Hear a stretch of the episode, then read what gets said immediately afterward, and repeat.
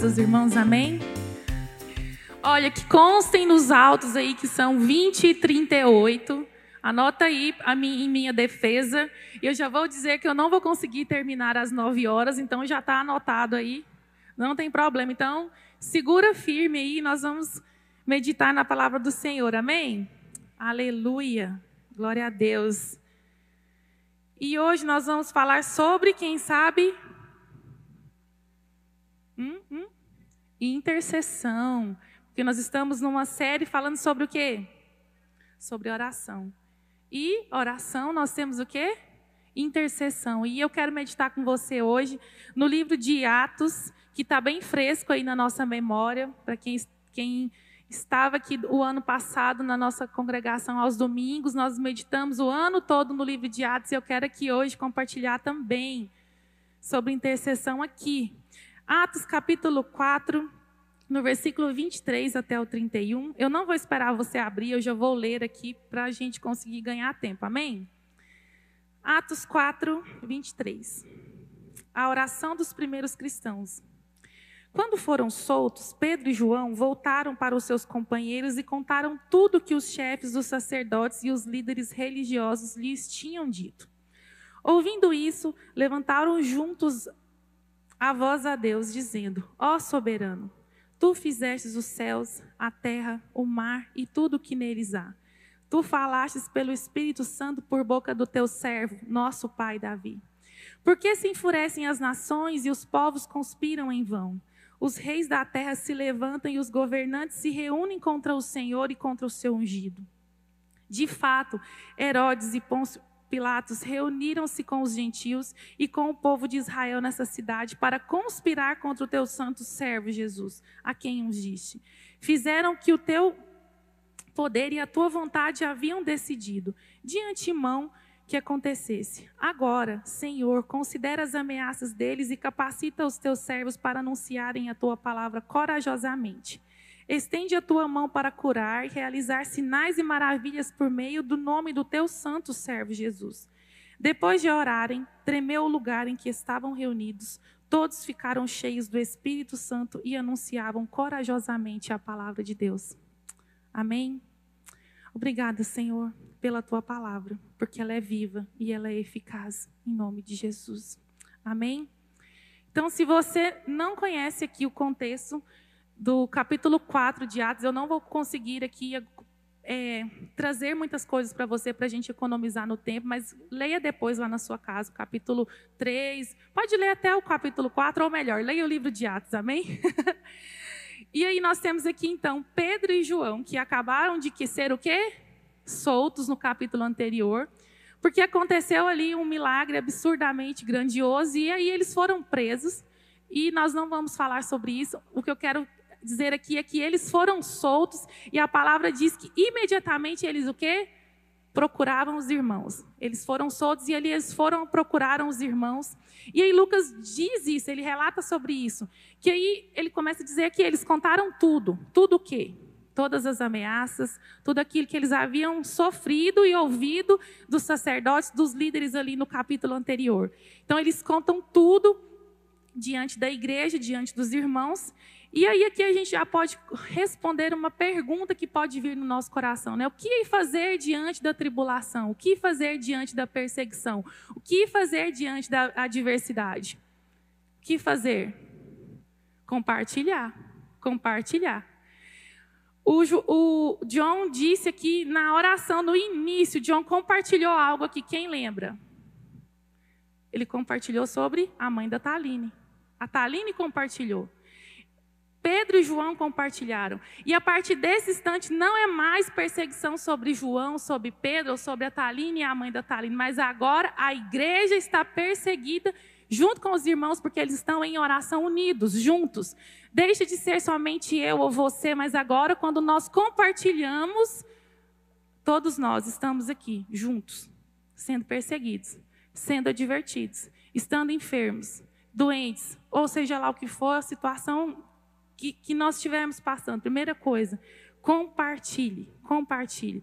E uma das coisas mais maravilhosas que a gente percebe aqui na igreja primitiva é sobre oração. E a Bíblia diz claramente que eles o quê? Perseveravam na oração.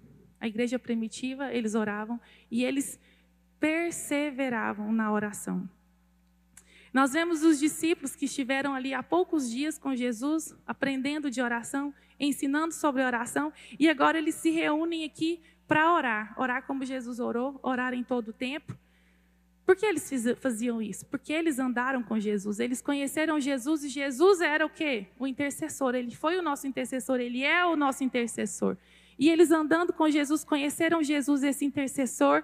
Jesus, ele se posicionou entre nós e Deus. Nós cantamos aqui sobre a ira amarga. Jesus, ele se colocou entre nós e o Senhor e recebeu toda a ira amarga. E essa é a nossa função quando nós nos colocamos nessa posição de intercessor, nós colocamos entre, não entre Satanás, mas entre nós e, e Deus.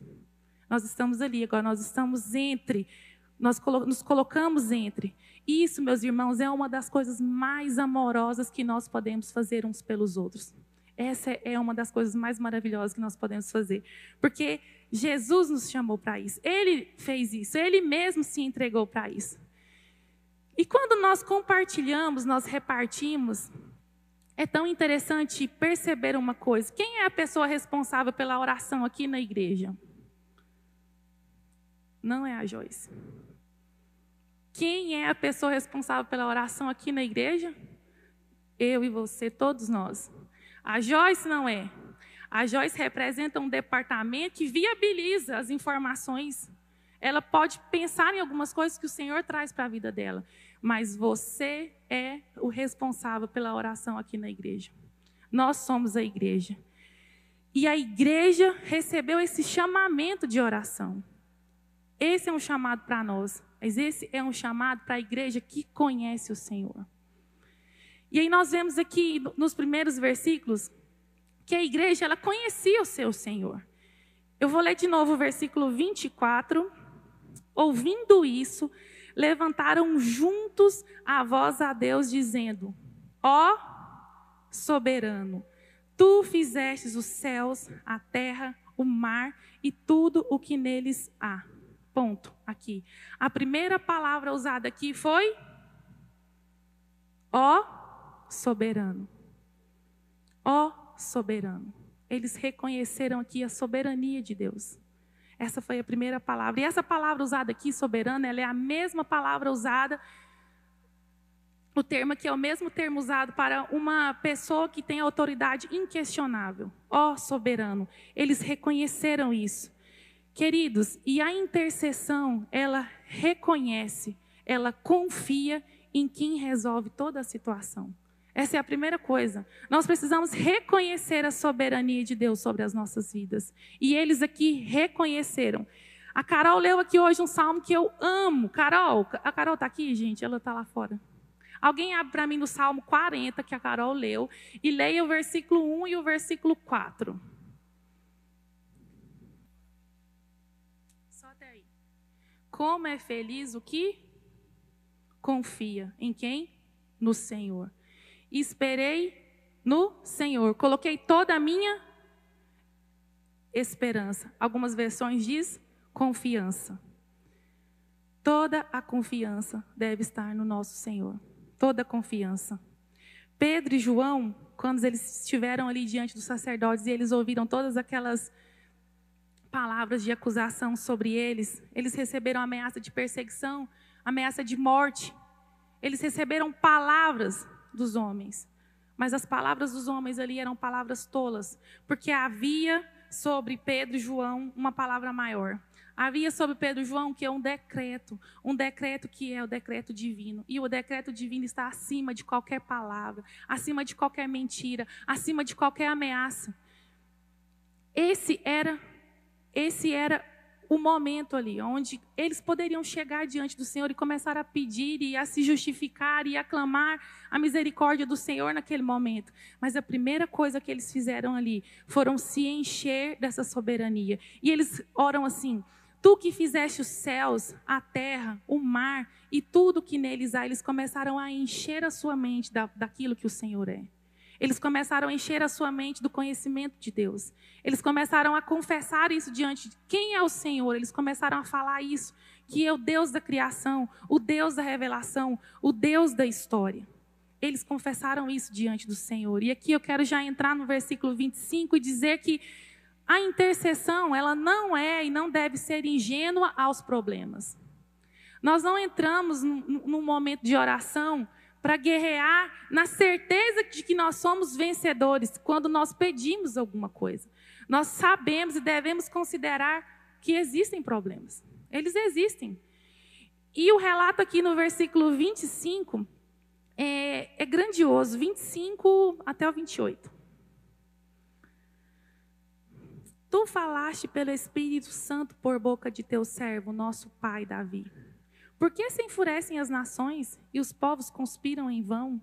Os reis da terra se levantam e os governantes se reúnem contra o seu senhor, contra o seu ungido. De fato, Herodes e Pôncio Pilatos reuniram-se contra os gentios e com o povo de Israel nessa cidade, para conspirar contra o teu santo servo Jesus, a quem ungiste. O que, que eles fizeram aqui? Eles, fizeram o quê? Eles falaram a palavra. Você viu que abriu aspa aqui? Está escrito, meu irmão. É o salmo. Eu esqueci o número. É o salmo 2. É isso mesmo. Eles falaram a palavra. Eles começaram. A Carol disse aqui hoje: vamos orar a palavra? Eles oraram a palavra. Porque está escrito, e está escrito, meus irmãos, sobre as nossas adversidades. Está escrito sobre as nossas dores. Está escrito sobre os nossos problemas. Nós não vamos nos livrar deles, nós vamos passar por isso. E isso tudo ecoa pela eternidade. Deus não foi surpreendido pela morte de Jesus na cruz. Esse era o plano. E segue o plano, gente. Segue o plano. Se nós estivéssemos assistindo um filme sobre a morte de Jesus e nós não conhecêssemos a história de Jesus, quando a gente está assistindo um, um, filme, a gente sempre tem os nossos sentimentos, a gente começa a torcer e conjecturar algumas coisas. Se nós estivéssemos lendo um livro sobre a morte de Jesus, nós muito facilmente, com certeza, nós iríamos começar a torcer para Jesus ser livre. E isso aconteceu ali na multidão. Nós iríamos interceder para Jesus ser livre. Mas o plano de Deus era que Jesus morresse na cruz. E ele morreu na cruz. Ele morreu na cruz.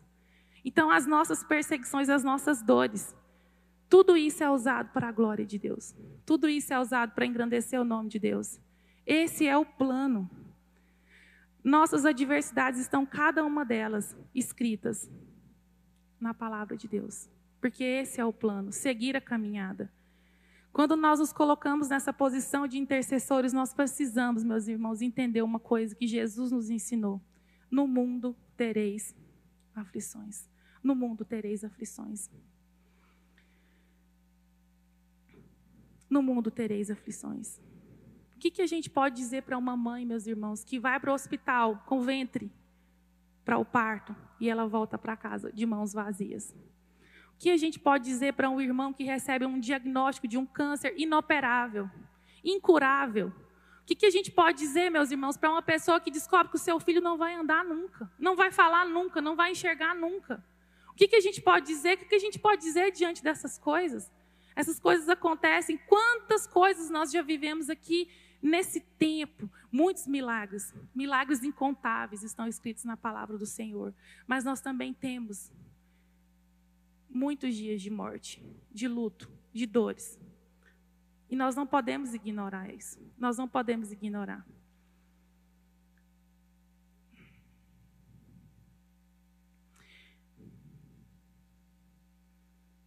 Eu, eu vou compartilhar uma coisa. Depois vocês vão cortar aí. é, Para quem me conhece, está aqui na igreja há mais tempo, sabe que eu tive uma sobrinha que ela foi diagnosticada com câncer incurável com dois anos de idade. Queridos, foi tortuoso. Foram três anos desesperadores. E eu me lembro da minha rotina de oração nesse tempo e da igreja junto com a minha família.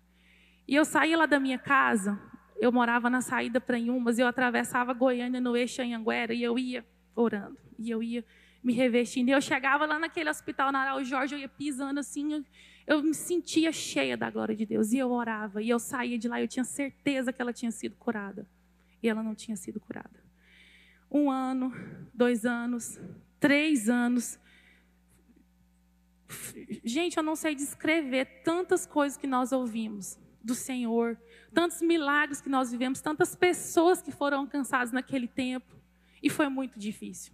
Porque chegou um dia, meus irmãos, que eu fui para aquele hospital. E no caminho do hospital, o Senhor me deu uma palavra. E eu entrei ali naquele naquele quarto, estava minha irmã e o meu cunhado ali, e a minha sobrinha lá na cama, com falência de órgãos. O câncer já havia tomado todo o corpo dela.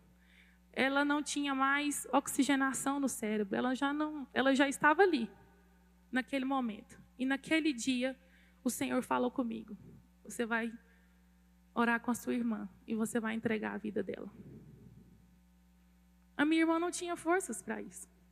Eu não tinha forças para isso. Mas toda aquela capacitação que o Senhor foi me dando naquele dia me encheu do Espírito Santo, me fez perceber que era o dia. E ali naquele dia nós pegamos na mão nós três e oramos. E eu fiz essa oração de entrega. E eu saí do hospital e vim aqui para a igreja. E eu estava subindo essa rampa que meu telefone tocou bem quando eu pisei aqui. Quando eu peguei meu celular, era o meu cunhado. Ela tinha ido. Ela tinha sido curada para sempre. Queridos, eu tinha tanta certeza nos meus momentos de oração e que o Senhor ia curar ela, essa era a nossa vontade, a gente queria ela com a gente, ela era uma criança, ela morreu com cinco anos, ela tinha toda a vida pela frente, mas ela teve cinco anos. Nós tivemos cinco anos para viver a vontade do Senhor para a vida dela, e nós vivemos intensamente. Mas existe dias, irmãos, que nós não vamos ser curados, nós não vamos ter os nossos problemas resolvidos, não vai ser do jeito que a gente quer, não vai ser, vai ser do jeito que o nosso Deus quer vai ser do jeito que ele escreveu. Vai ser do jeito que ele escreveu. Eu me lembrei agora. É, vamos no Getsemane, Mateus 20, 23. Não, é, 26. 26. o que dizer diante dessas coisas, meus irmãos? Vamos aprender com Jesus. Mateus 26, 36. Então Jesus foi com seus discípulos para um lugar chamado Getsemane e lhes disse: Sentem-se aqui enquanto vou ali orar. Levando consigo Pedro e os dois filhos de Zebedeu, começou a entristecer-se e angustiar-se. Disse-lhes então: A minha alma está profundamente triste, numa tristeza mortal. Fiquem aqui e vigiem comigo. Indo um pouco mais adiante, prostrou-se com o rosto em terra e orou: Meu pai, se for possível, afasta de mim esse cálice. Contudo, não seja o que eu quero, mas sim como tu queres. Jesus disse: Se possível. Se possível. Jesus sabia o plano. Ele topou o plano. Ele sabia o plano. Mas naquele dia ele disse: Pai, se possível, afasta de mim esse cálice, mas contudo seja feita a tua vontade. E eu quero entrar aqui no terceiro ponto para dizer isso. A intercessão não está empenhada em seus próprios interesses. Ela está empenhada na vontade do Pai. Contudo, que seja feita a tua vontade. A nossa intercessão, a nossa oração precisa estar alinhada com o coração do Pai. Nós precisamos gastar tempo com o Pai. Nós precisamos conversar com o Pai. Como eu vou ficar entre o Pai e o meu irmão se eu não estiver lá junto com o Pai? Como? Eu preciso gastar tempo com o Pai. Não é só me sentar diante de Deus e abrir meu caderninho de oração e começar a ler minha lista de oração. Eu preciso gastar tempo com o Pai. E ainda aqui no Getsemane, é, aqui em Getsemane, eu li até o 39. Isso mesmo. 40. Depois voltou os seus discípulos e os encontrou dormindo. Vocês não puderam vigiar comigo nem por uma hora? perguntou ele a Pedro. Vigiem e orem para que não caiam em tentação.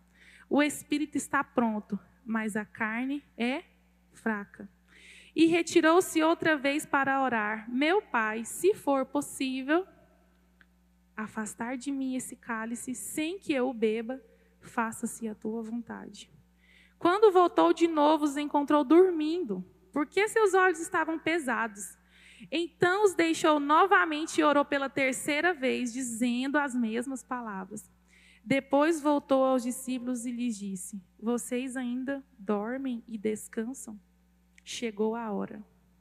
Vocês ainda dormem e descansam?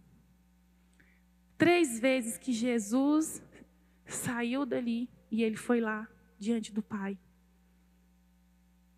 E ele ali intercedendo por nós, orando por nós, sabendo que ele iria enfrentar a cruz. E ele não disse: "Não, não, vamos esquecer o plano, vamos para o plano B". Não, segue o plano. Ele disse: "Se possível". E lá na frente ele diz de novo: "Se possível, se for possível" mas contudo que seja feita a tua vontade. Eu não sei se vocês perceberam, mas aqui, nesse texto, quem estava aqui com Jesus? É, quem era que estava aqui com Jesus? Hum?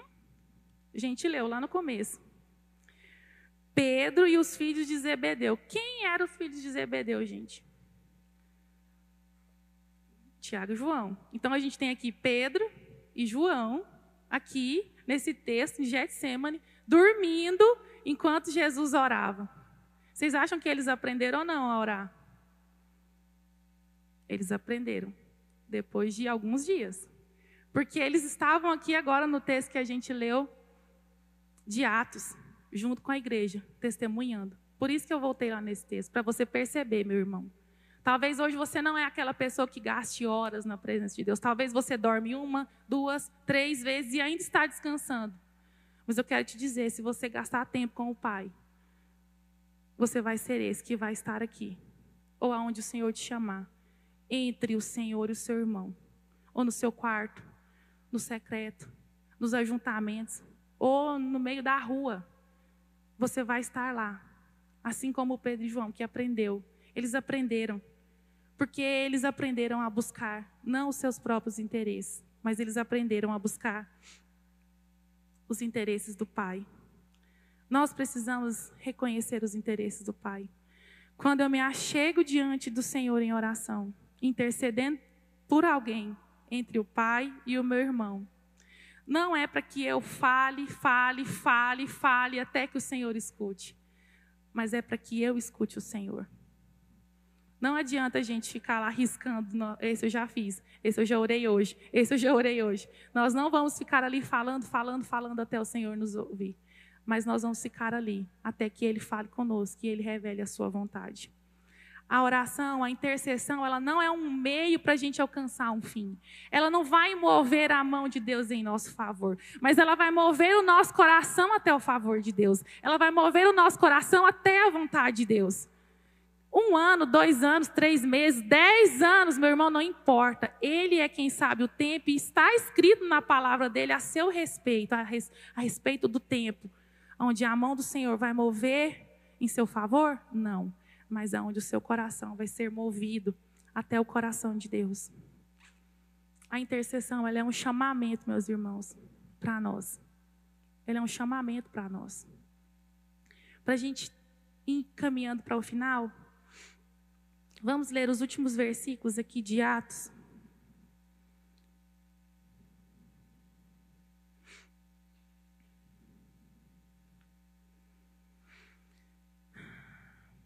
Agora, Senhor, considera as ameaças deles e capacita os teus servos para anunciarem a tua palavra corajosamente. Estende a tua mão para curar, realizar sinais, maravilhas, por meio do nome do teu servo, do seu santo servo Jesus, depois de orarem, tremeu o lugar em que estavam reunidos. Todos ficaram cheios do Espírito Santo. Eu não sei se você percebeu, mas aqui no versículo 29, ele diz: Agora, Senhor, considera as ameaças. Olhe para as ameaças. Eles não disseram, Senhor, cale as ameaças. Senhor, faz cair os inimigos. Senhor, cala a boca deles. Eu decreto, eu determino, está determinado. Eles não disseram isso. Eles disseram: Senhor, Senhor, olhe para as ameaças. Olhe para as ameaças. Olhe para as ameaças. E capacita teus servos. Eles pediram coragem aqui, meu irmão. Eles pediram para ser capacitados. Eles não pediram para ser livrados. Eles pediram para ser encorajados. Eles pediram para ser cheios. E aqui realmente o lugar foi cheio. O lugar tremeu. E eles ficaram cheios do Espírito Santo. Não porque eles pediram para que a igreja seguisse em paz, sem perseguições, sem lutas. E quando a gente vai, se a gente segue lendo o livro de Atos, meus, meus irmãos, ó, a gente sendo decepado, a gente sendo queimado vivo, a gente sendo esfolado, esfolado, esfolado. Mas eles não desistiram de corajosamente anunciar a vontade do Pai, corajosamente de repartir entre os irmãos, corajosamente ensinar como se deve orar, corajosamente como se deve falar de Jesus. Porque nós estamos aqui, afinal de contas, não é para que a nossa vida seja boa, tranquila, agradável. Nós estamos aqui para fazer a vontade do Pai. E muitas vezes, para fazer a vontade do Pai, para que a glória dele seja manifestada através de nós, nós vamos ser esfolados mesmo. Nós vamos ser moídos mesmo. Vai haver morte. Mas essas mortes, esses esfolamentos, essas dores, a palavra fala que esses sofrimentos, eles são o quê? Momentâneos, passageiros, comparados a quê? A glória que há por vir na eternidade. É muito difícil a gente pensar sobre isso, porque a maioria das vezes nosso coração ele está muito preso aqui. Nós precisamos aprender a olhar para a eternidade. Todos esses sofrimentos, todas essas dores, elas fazem parte de um momento. Como aquela frase do Marcos Almeida: toda dor é por enquanto. Toda dor é por enquanto. Porque nós não somos nessa terra. Nós não estamos aqui para ficar. Nós estamos aqui de passagem.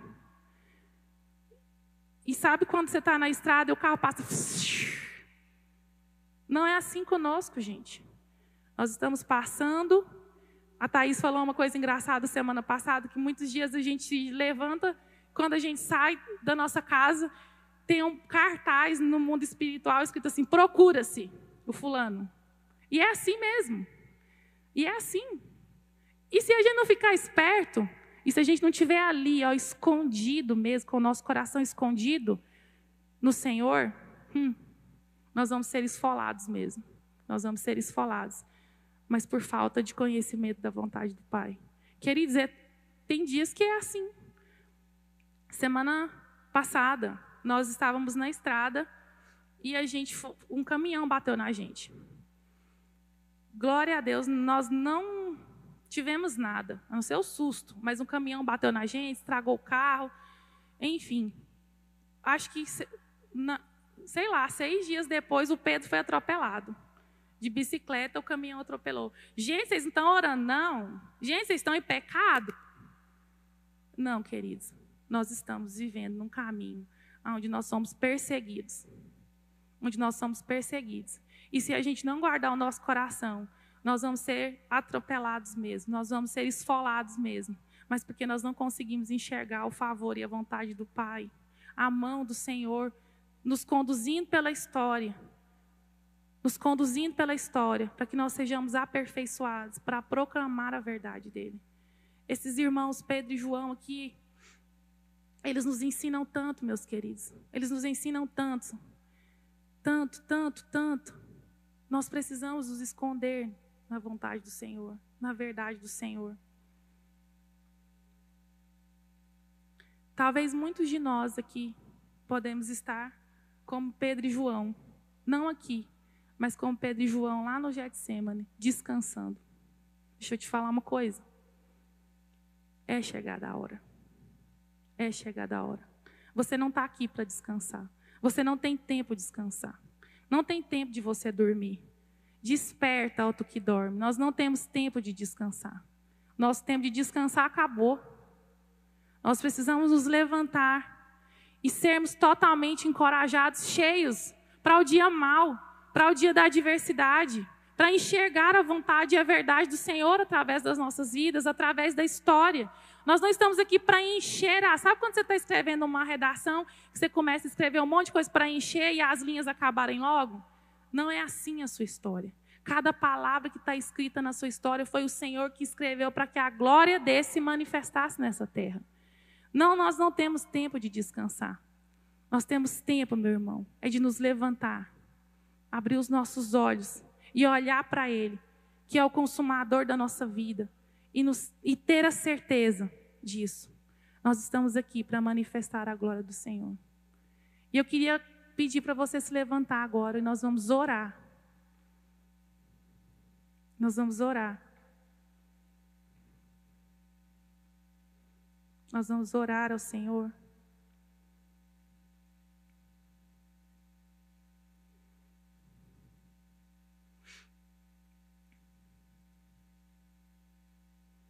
Nós vamos orar.